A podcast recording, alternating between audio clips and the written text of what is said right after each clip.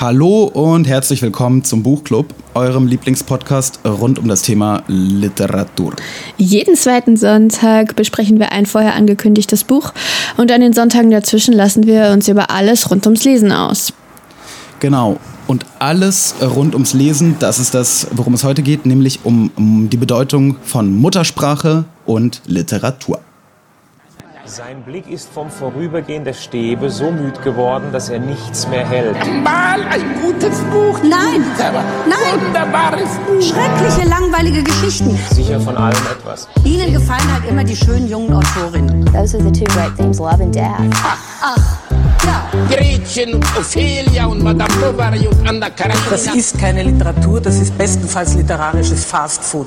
Die Bedeutung von Muttersprache und Literatur. Ja, das ist, das war extra. Äh, die, die Zuhörer wissen ja, dass meine Muttersprache nicht Deutsch ist.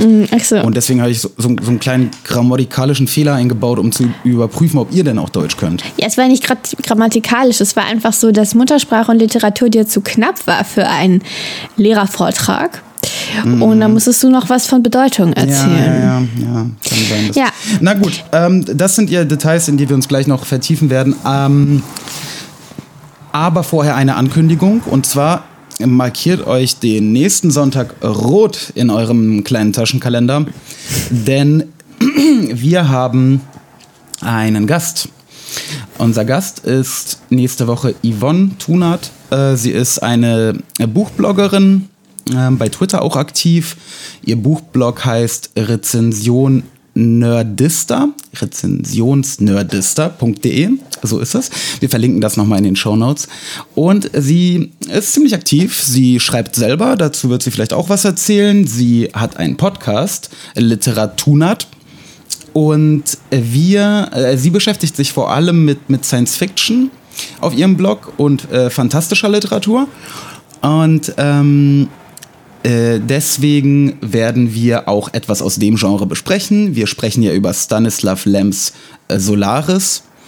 Und ja, ich freue mich, dass, dass wir mal eine neue Stimme hier hören werden nächste Woche, Josie. Ja, ich mich auch. Das ist eine Premiere, ne? Wir hatten zwar einmal Nein. einen Gast, ja, Ja. aber äh, wir hatten noch nie einen Gast, den wir nicht persönlich kennen.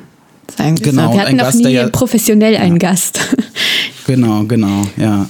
Ähm, aufregend. Aber ähm, ja, wird, wird cool. Schaltet ein, checkt auch ähm, Yvonnes ähm, Buchblog aus, Rezensionsnerd 1 ähm, und auch den Podcast. Sie hat nämlich sehr häufig Gäste in ihrem Podcast äh, oder eigentlich ausschließlich Gäste und auch durchaus interessante ähm, Menschen. Also schaut euch an. Nächste äh, Woche, also am Sonntag, sprechen wir mit Yvonne. Okay, Heute sind wir aber noch in, in trauter Zweisamkeit und ähm, wir wollen über Literatur und ja den Einfluss der, der Muttersprache. ja, also wir wollen darüber reden, Ach komm, ja. wie das mit äh, der Muttersprache ist beim Lesen.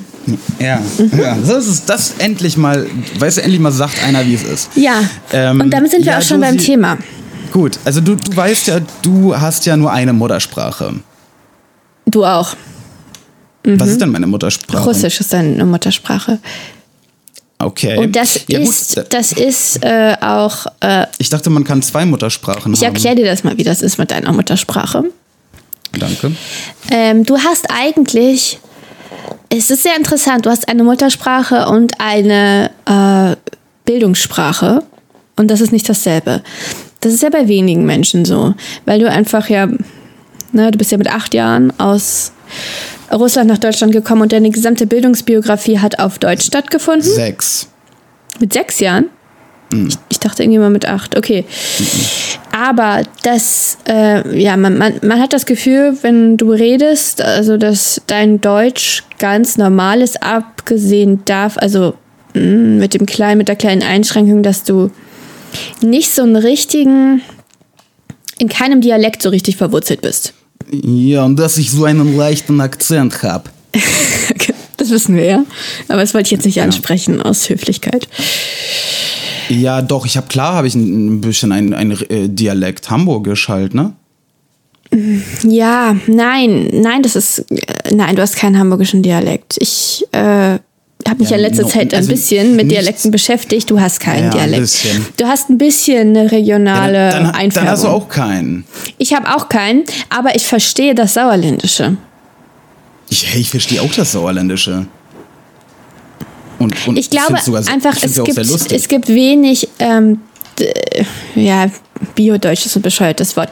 Wenig Deutsche so in der dritten Generation, sagen wir, die nicht in irgendeinem, die nicht irgendeinen regionalen Dialekt verstehen, weil wenn sie selber den nicht sprechen, haben es die Eltern oder die Großeltern gesprochen. Ja, Und das hast du stimmt. halt nicht. Aber das ist, das ist äh, vernachlässigbar, denke ich. Ja gut, aber jetzt sind wir bei Dialekten, darum ja, geht's ja nicht. Der Punkt ist, ähm, du bist halt auf Russisch sozialisiert worden in den ersten Lebensjahren und in den ersten Lebensjahren passiert ja wahnsinnig viel.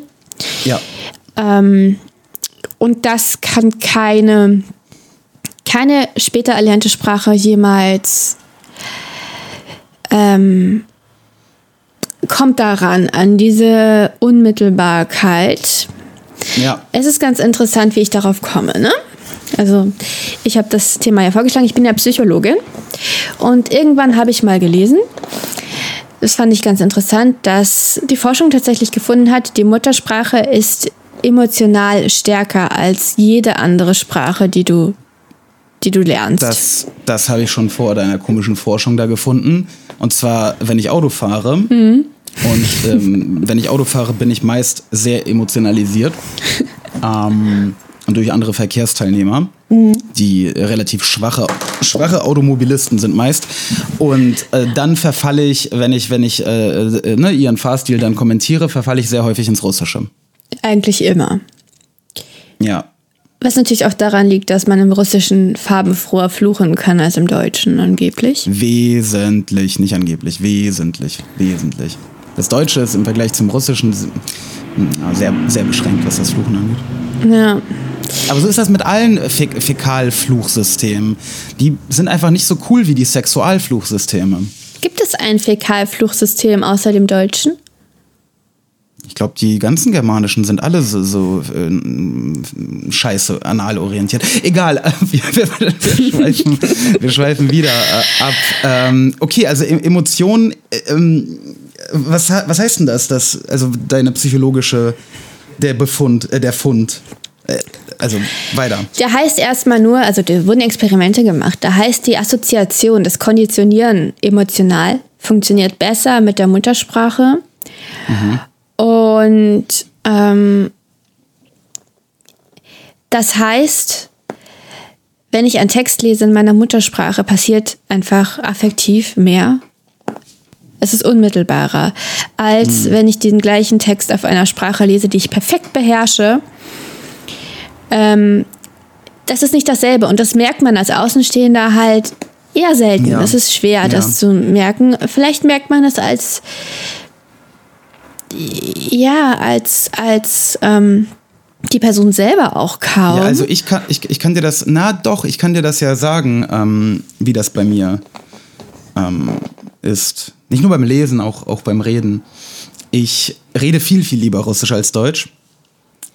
Ähm, weil äh, das ist quasi mein, eigentlich mein, mein natürlicher quasi Modus operandi äh, das fühlt sich quasi authentisch nach, nach also das, also auch Deutsches kommt da sehr, sehr nah dran. Das sind jetzt kleine Unterschiede, aber sie sind da. Also so wirklich, wirklich ich, ich bin ich eigentlich nur auf Russisch. Das Deutsche kommt da halt sehr nah dran, aber äh, ja, es fehlt halt noch ein Stück zum keine Ahnung, woran das liegt. Und bei, beim Lesen allerdings muss ich sagen, dass ich auf Deutsch eigentlich ähm, ähm, du verstehst besser- mehr auf Deutsch, ne? Genau. Genau. Und deswegen, äh, deswegen wird mein, ähm, mein, mein Russisch lesen ein bisschen gehemmt.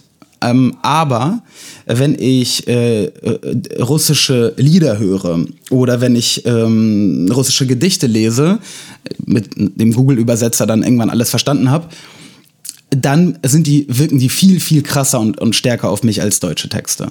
Ja.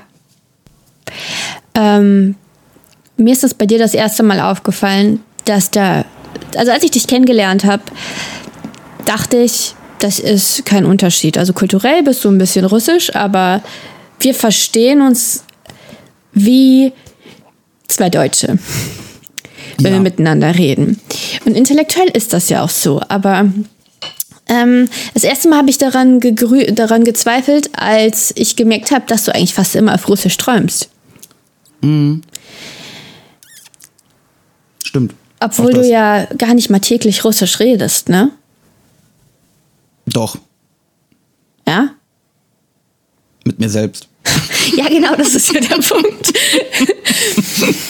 ja, und das ist, das ist ich finde das wirklich, äh, du bist ja im Grunde im Lesen so ein bisschen in einem Dilemma, ne? Also emotional wäre es, also für, für den emotionalen Eindruck solltest du Russisch lernen, für, äh, lesen Ja. für den, fürs Verständnis und die intellektuelle, den intellektuellen Reichtum Deutsch. Es ist wirklich äh, tricky. Ja, ich, ich, ich Ähm. versuche das ja in den letzten Jahren und eigentlich mit, mit, also mit Erfolg, ähm, mein Russisch auch quasi einfach ähm, äh, äh, vom Vo- Vokabular her aufzupolieren. Mhm. Weil es ist ja im Endeffekt, es ist ja wirklich nur das Vo- Vokabular, das mich, äh, mein Russisch halt hemmt. Mhm. Und da ich ähm, zum Beispiel durch Podcasts, weil äh, ich mittlerweile relativ viele russische Podcasts höre und weil, weil wir ja sowieso seit dem Buchclub mehr lesen und ich versuche halt auch immer ein bisschen auf Russisch zu lesen. Mein Russisch wird besser. Also das Vokabular erweitert sich. Ähm, so in den zum Beispiel Jahren, als ich studiert habe, habe ich mich eigentlich gar nicht damit beschäftigt und da hat es stagniert oder sogar abgebaut. Mm, Aber jetzt äh, wird es eigentlich immer besser so und ich glaube so in zwei, drei, vier Jahren wird es auf einem quasi ak also aka hohem akademischen Niveau, äh, äh, ne? Also äh, was heißt nein, hohes akademisches Niveau ist falsch. Ich, ich kann ja nicht mal auf Deutsch auf einem hohen, Ak aber es wird sich dem Deutschen angleichen. So und ähm, dann ist die Frage und da, dann wird es quasi interessant. Äh, ergibt es dann überhaupt noch Sinn für mich auf Deutsch zu lesen? Tja. Naja, musst du ja nicht. Alle Bücher, die auf Russisch übersetzt sind, kannst du ja auch auf Russisch lesen. Aber ja, das ist, also Ja. ich finde es auch ein bisschen traurig, muss ich sagen. Es, es macht mich so ein bisschen wehmütig. Es ist so, weißt du, da ist so eine Grenze, die kannst du nicht überwinden. Also auch zwischen Menschen, einfach zwischen uns jetzt im, Ja, doch, du könntest die überwinden. Du müsstest ich halt kann die auch nicht. Nein, nein, wie denn? Doch. Aber für mich bleibt das ja immer, ich, also selbst wenn ich so gut Russisch könnte wie du jetzt Deutsch, man Mhm. Ja, kann nicht auf gemeinsamem emotionalen Terrain sich bewegen. Nicht Ja, bis aber, zum letzten. Aber schon, ab- aber schon viel näher, als es jetzt der Fall ist. Weil, weil, weil weißt du, wenn, wenn ähm, du quasi, also wenn du so Russisch könntest wie ich und ich dann ähm, in einem emotionalisierten Moment anfangen würde, auf Russisch zu reden, dann würdest würde du das ja ich's komplett verstehen. verstehen. Ja, ja, ich weiß. Und, und, und wenn, wenn wir miteinander irgendwie Deutsch reden, äh, Russisch reden zum Beispiel, du aber dann irgendwie d- sauer bist und ins Deutsche schwappst, weißt du, also so, ähm, äh, ja. ja, ja, ich verstehe schon. Es wäre wieder nicht an, also nicht ganz genau so gleich wie, wie bei Leuten, die einfach ein und dieselbe Muttersprache sprechen. Aber es wäre eine Annäherung an die Sache. Naja, hm, sollte ich vielleicht doch nochmal probieren. Aber, genau. Es hat noch ein paar interessante Implikationen. Ja, willst du dazu noch? Nee, ich unterrichte ja jetzt auch Russisch. Äh, äh, kann ich äh, dir das besser beibringen. Ja, hast schon zweimal versucht, mir das beizubringen. Nee, aber jetzt unterrichte ich das ja be beruflich. Ja, aber das ist ja nicht, dass du jetzt die Grammatik verstehst. Ja, muss ich ja. Nee, egal. Also, okay, jetzt, jetzt haben wir irgendwie äh, 15 Minuten nur, nur über, über mich geredet. Jetzt wisst ihr alles. Jetzt wisst ihr alles über mich. Ich träume auf Russisch, ich fluche auf Russisch, ich, Du redest Ähm, mit dir selbst auf Russisch. ich rede mit mir selbst auf. Na, ich rede mit mir selbst auf verschiedenen Sprachen. Manchmal auch auf, auf solchen eher tierischen. Ähm, ähm, Ich glaube, du Kultur- träumst auch manchmal auf Deutsch, ne? Das ist gemischt. Ich habe auch, ist- als ich in Frankreich war, habe ich manchmal Französisch geträumt. aber nicht auf Englisch. So, Nee, und das ist, finde ich. Mhm. ein wichtiger Punkt, denn wir leben ja in einer anglifizierten Welt. Mhm. Und auch bei der Literatur ist es ja so, dass man ähm, häufig, wenn die Möglichkeit besteht, da haben wir schon häufig drüber geredet, wenn es nicht allzu kompliziert ist, dann versuchen wir ja das Buch immer im Original zu lesen. Jetzt ist halt die Frage, was wiegt mehr? Dass man tatsächlich das Original liest, also das, was der Autor aus seiner Feder hat fließen lassen, oder das in der Sprache, die dir emotional eigentlich am nächsten ist. Weißt du, das ist ja eigentlich so ein Konflikt, muss man Hm, Das ist sagen. ein Konflikt, ja. Das muss man, das muss man tatsächlich so feststellen. Ähm, Das ist wirklich ein Dilemma eigentlich. Wir können, wir können, wir kommen in einen fremden Kulturraum im Lesen nutzen, mit dem Lesen nur zu einem gewissen Grad äh, rein. Also egal, Mhm. was wir machen. ja. Ähm, und natürlich hängt es auch von der Qualität der Übersetzung ab. Im, ja, also Im die, die Einzelfall. Dickens-Übersetzung zum Beispiel, die war ja, die war, war ganz gut, ja. hervorragend. Das, ganz gut. Wie gesagt, da fehlte ein, eine Zeile. äh. Josie, le lesen wir gerade das, das, äh, dasselbe Buch? Da fehlte einfach eine Zeile in dem Buch. Ja, Eine Replik. Zu, ja, Ist egal. zu heute. Also Ja, ich, ich, die äh, war- Stanislav war ganz Lems. Solaris, darüber sprechen wir noch am Sonntag. Aber die Übersetzung, ja, gut. Ja. Ähm, es gibt, es hat das, dieses, dieser ganze Befund hat aber auch Implikationen. Also erstmal in Fremdsprachen lesen, das ist das eine Dilemma. Aber es gibt Leute, ja, ich bin ja so ein bisschen in der Amateurschriftsteller-Szene unterwegs. Amateur, aber mit ne, Aspiration. Was heißt denn Aspiration jetzt auf Deutsch? Mit äh, Weißt du, man, es fallen einem halt die deutschen Wörter manchmal echt nicht, nicht mehr ein. Und das ist wirklich auch Teil dieses ganzen Problems.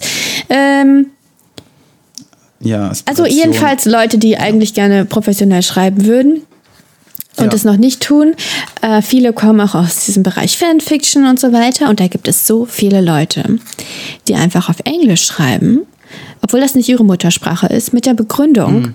dann ist ja meine Audience, dann ist meine Leserschaft größer.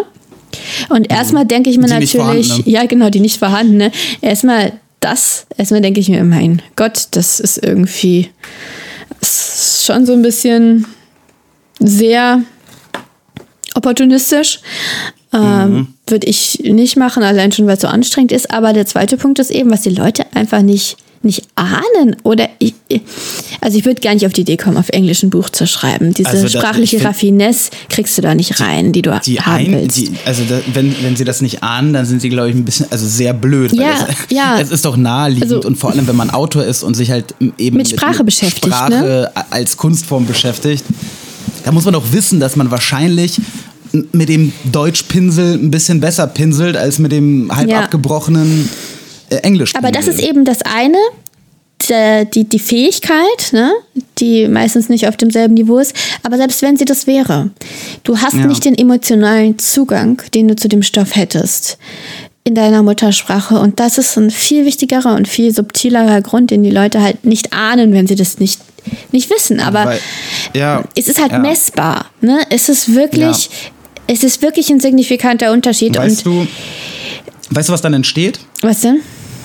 Das ist miserable Literatur. Schön. ja, naja, also, aber dann wiederum habe ich auch nachgedacht, habe ich noch ein bisschen Denki Denki gemacht. Denki Denki macht unser Hund immer, deshalb reden wir immer so. Ich weiß, andere Leute finden das fürchterlich. Also, jedenfalls habe ich überlegt, und Nabokov hat ja nicht in seiner Muttersprache geschrieben. Ja, es ist halt die Frage, wie, wie das bei Leuten ist, die tatsächlich bilingual erzogen worden Wurde sind. ne? er? Das ist halt wirklich spannend. Nabokov wurde, soweit ich weiß, trilinguell erzogen. Bin mir nicht hundertprozentig Also sicher. von Anfang an? Aber, aber sehr, also auf jeden Fall hat er sehr, sehr früh ähm, Französisch und Englisch gelernt. Ja. Er kommt ja aus einer, aus einer sehr, sehr wohlhabenden russischen Familie. Muttersprache, seine, ne? Seine ersten Werke allerdings hat er auf Russisch geschrieben. Was heißt, Als er noch in Russland war. Jetzt lass uns, lass uns aber den Begriff einmal wirklich ganz konsequent auslegen. Muttersprache, die Sprache deiner Mutter. Ich glaube, das ist wirklich wichtig. Was haben deine Eltern gesprochen und vor allem, was hat die Mutter gesprochen? Denn die ist in der Regel die wichtigste Bezugsperson in den ersten Monaten. Ähm, Meinst du wirklich, dass Das glaube ich, ja. M- Muttersprache sich auf die Mutter und nicht auf das Mutterland bezieht? nein. Nein. Ja, ihr habt ja gar kein Mutterland, ihr habt ja ein Vaterland. genau, wir haben Vater. Wie heißt das auf Russisch, die Muttersprache? Sche scheiß, scheiß Patriarchat hier. Also auf Russisch heißt es Muttersprache und Mutterland. Es heißt Mutterland. Natürlich Mütterchen Russland. Ja, und die Sprache? Aber äh, ja, das weiß ich gar nicht. Guck, fehlendes Vokabular. Bitteschön. Ja, kannst du noch mal ein bisschen drüber nachdenken. Vielleicht fällt es ja noch ein. Nö, Ich habe keinen Bock zu denken. Ich google das jetzt. Aber erzähl mal weiter. Ähm,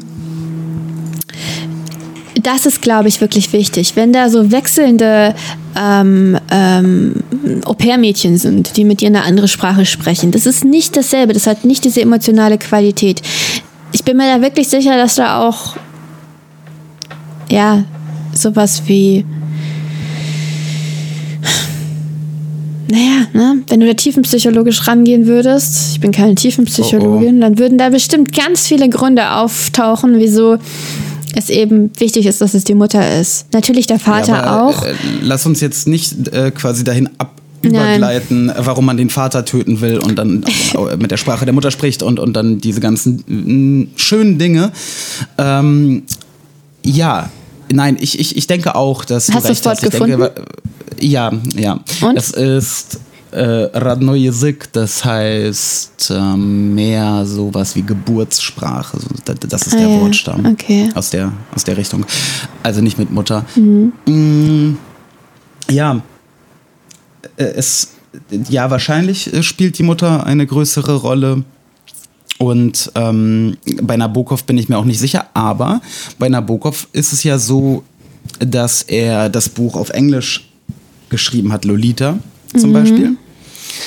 Und die Übersetzung ins Russische hat er auch selber geschrieben. Hm, ja, das ja, klar. heißt, er hat, ähm, ich glaube nicht, dass, ich kann mir auch vorstellen, dass er parallel geschrieben hat, weißt du? Ich Mhm. glaube nicht, dass die Qualität bei ihm gelitten hat, dadurch, dass er in, in einer Nicht-Muttersprache angeht, also ne, in Anführungsstrichen geschrieben hat.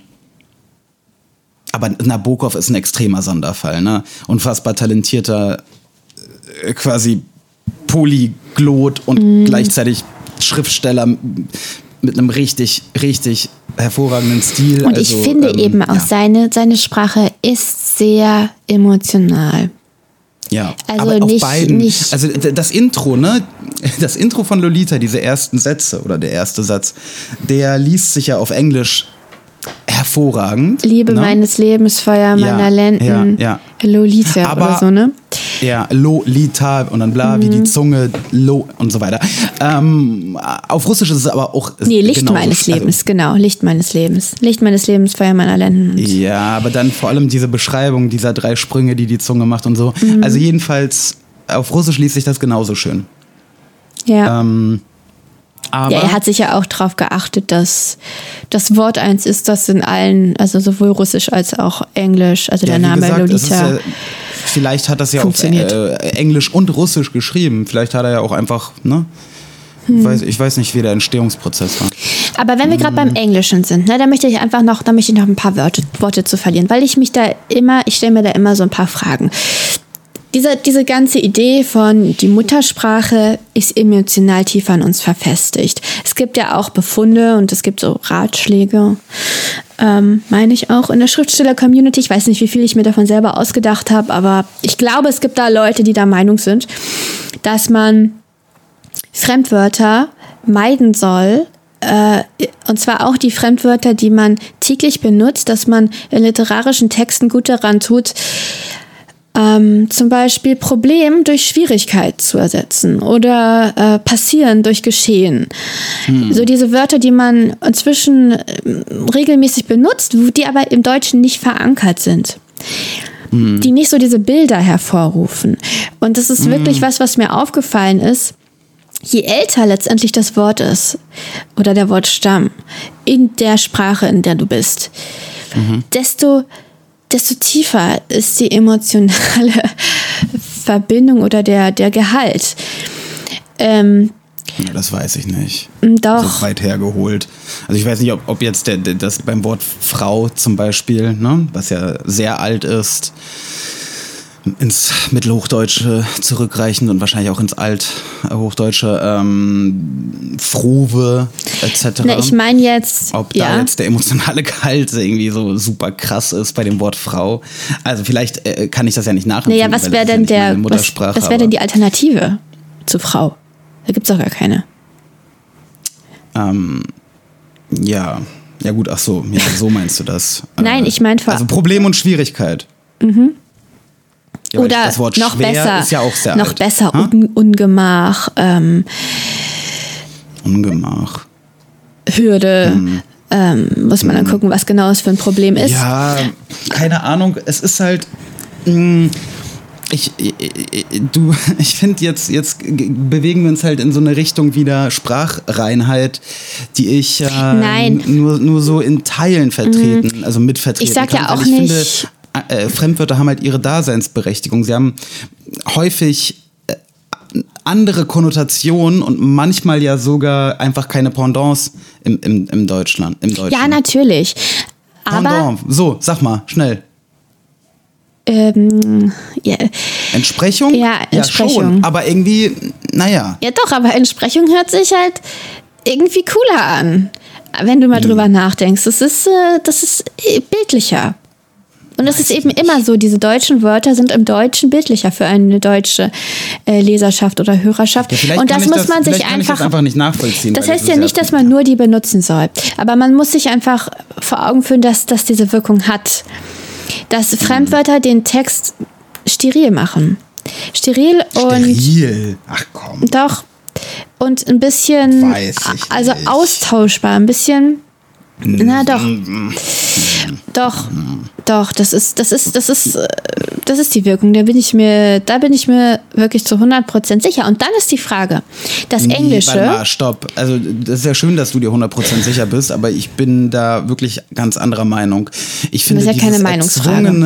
äh, doch, das ist eine Meinungsfrage. Nee. Dieses erzwungene Benutzen von, von deutschen Wörtern, wo sich der Anglizismus, der entsprechende, aber schon vor Jahrzehnten etabliert hat, hat einfach den Effekt, dass es sich altbacken anhört. Ähm, und äh, ja, das ist, äh, wenn man das will, klar, gut.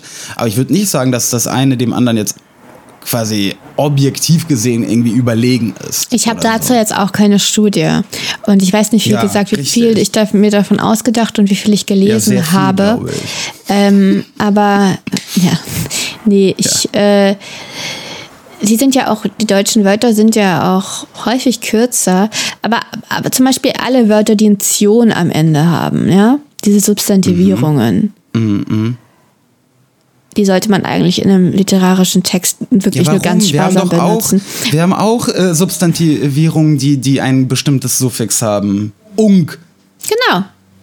Aber Ja, das macht doch einen Unterschied. Wenn du das Verb noch drin spürst, dann, wir wissen alle, Verben sollte man benutzen, weil das macht die Sprache lebendig und anschaulich. Während Adjektive und Adverbien Das erzähle nicht ich so cool Kindern sind. auch immer. Auch den Kindern auch immer, wenn der fünften Klasse sch Und. Nomen sind ganz schlimm. Also Substan, spannende, äh, spannende Geschichten. Nominal- Ganz viele Verben. ich dachte, du hörst auch irgendwann mal wieder auf zu reden. Mm. Okay, willst du was? Ja, also Nominalstil ist ja das Schlimmste, da sind sich ja alle Ich rede, einig. ich rede gar nicht mehr. Doch, Reda, aber du hast mich unterbrochen. Jetzt erzähl von deinen Ja. Kindern. Die will ich nicht mehr. Ja, aber dann, dann, ähm, dann ist jetzt die Frage, die ich mir Doch, halt. jetzt erzähle ich was. Nein. Ähm, also, sprich weiter. Im Englischen, das Englische besteht ja ungefähr zur Hälfte aus diesen französischen Lehnwörtern. Also viel, viel stärker als bei uns. Das hat ja eine germanische Ja. Wurzel. Alle einfachen Wörter sind germanisch. Hand. Ähm,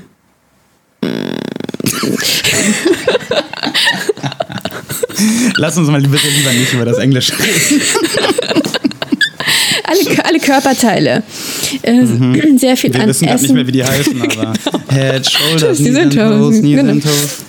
Genau, die sind ja alle äh, germanisch und also alles, was konkret ist, eigentlich ist germanisch auf Englisch und alles, was irgendwie ne, komische Prozesse sind oder abstrakte Ideen, ist alles vom Französischen oder Lateinischen und Italienischen. Ich weiß nicht, woher es genau kommt, auf jeden Fall romanisch. Und da fehlt ja der Stamm, da fehlt ja die Fundierung in einem Verb oder Adjektiv oder wie auch immer, das es im Englischen oder Germanischen allgemein so mal gab. Und auch wenn man sich das nicht mehr bewusst ist, woher dieser Stamm kommt, er klingt ja immer mit. Also, ne? gewähren. Ja, nein, ich, ich verstehe schon, ich verstehe schon, worauf du hinaus willst. Das wäre halt wirklich ein spannendes, ähm, ein spannendes wissenschaftliches, äh, also eine wissenschaftliche Untersuchung wert, glaube ich. Ähm, wie, wie, wie sich das halt eben verhält. Also diese Beziehung ne, Ja. zwischen, zwischen Emotionen und, und äh, Sprache, ähm, das ist schon interessant. Komisch eigentlich, dass sich die Forschung damit so wenig befasst. Tut sie nicht? Tut sie das nicht? Ich weiß nicht. Also, Weiß ich nicht. Ja, ich glaube, es ist jetzt nicht. gerade nicht gerade ein großes Forschungsgebiet. Das ist auch mein Eindruck. Aber Ja, es gibt ja, so, es, aber weißt du, im philologischen äh, äh, Bereich ähm, werden äh, so abstruse Nischenthemen erforscht, ne? Ähm, ja. ja. Da, da, da wundert das, dass vielleicht sowas, dass es da nicht so ein kleines Crossover zwischen Sprachwissenschaftlern und Psychologen gibt. Ja, ab und zu gibt es, aber das ist halt kein Thema, was gesellschaftlich so besonders relevant ist. Es gibt halt Nee, viel aber Forschung zu ist es- Stereotypen in Sprache und so weiter, ne? Ja, aber dabei ist es ja heute ganz äh, besonders wichtig, weil, weil, weil eben halt die Anglifizierung, die besagte der Sprache, ja voranschreitet, ähm, immer, immer stärker wird und ja. Und dann haben wir Na gut. gleichzeitig das Phänomen, dass in der Musik, das ist ja am stärksten, das meiner Meinung nach eine Funktion erfüllt. Dass Hm. man auf Englisch, dass wir fast nur englische Popmusik hören, weil wenn wir das auf Deutsch hören würden, das wäre einfach zu viel. Ja, und Musik hört jetzt auch langsam erklingen. Denn ähm, wir sind am Ende angekommen unserer, unserer kleinen Sendung. Und Musik ist ja eigentlich gar nicht unser Thema, Josie. Ja, aber der Kontrast wäre jetzt wirklich mal interessant gewesen, warum es in der Musik nämlich schon Sinn ergibt, auf Englisch das zu machen, meiner Meinung nach. Und in der Literatur sollte man bei seiner Muttersprache bleiben. Vielleicht werden wir das Ganze nochmal aufgreifen, nachdem wir uns auch nochmal vergewissert haben, dass es wirklich keine Forschung zu gibt und das nicht einfach so jetzt in den Raum werfen. Natürlich gibt es Und, dazu Forschung. Ähm, also sprechen vielleicht dann nochmal äh, tatsächlich über Lyrik, ne? weil Lyrik und, Mhm. und Prosa, das sind ja doch unterschiedliche Dinge, auch in Bezug auf ähm, Muttersprache. Ähm, gut, liebe Leute, liebe Josie, ähm, bin äh, sehr gespannt auf nächsten Sonntag. Äh, Stanislav Lems Solaris wird besprochen. Und Mein vielleicht schon mal Buch die. Ankündigung. In drei Wochen besprechen wir Boom von Lisa Eckert. Ach, Kauft es euch, es ist gerade draußen. Natürlich, das haben wir schon lange abgesprochen, dass wir das lesen, sobald es draußen ist. Und wann lesen wir Sandman? Weiß ich nicht, er muss sich hinten anstellen. Hm. Und Murakami müssen wir jetzt auch bald mal lesen. Das ist jetzt ja Ach, Top. Alice im Wunderland. Ja. Hardboiled Wonderland. Ja. Mhm. äh, Hardboiled Wonderland. And the End of the World. Immer die große Literatur herbeizitieren, wenn, sie, wenn wir mit literarischem Fastfood zu tun haben. Hat sie das Laut. dazu gesagt? Nein. Äh, naja, zu, Mur zu Murakami, das war zu gefährliche Geliebte. Ja. Wollen wir mal gucken, ob, das, ta- ob Murakami tatsächlich nur literarisches Fastfood, McDonalds, wie sie sagte, ähm, ähm, Zum, Ja, äh, schreibt. auf einen Großteil seines Werkes. ähm, darüber sprechen wir. noch. Liebe Leute, habt einen wunderschönen Sonntag und gehabt euch wohl, denn ich spreche jetzt nur noch in germanischen Worten. Ähm, und bis nächste Woche. Bis dann. Tschüss.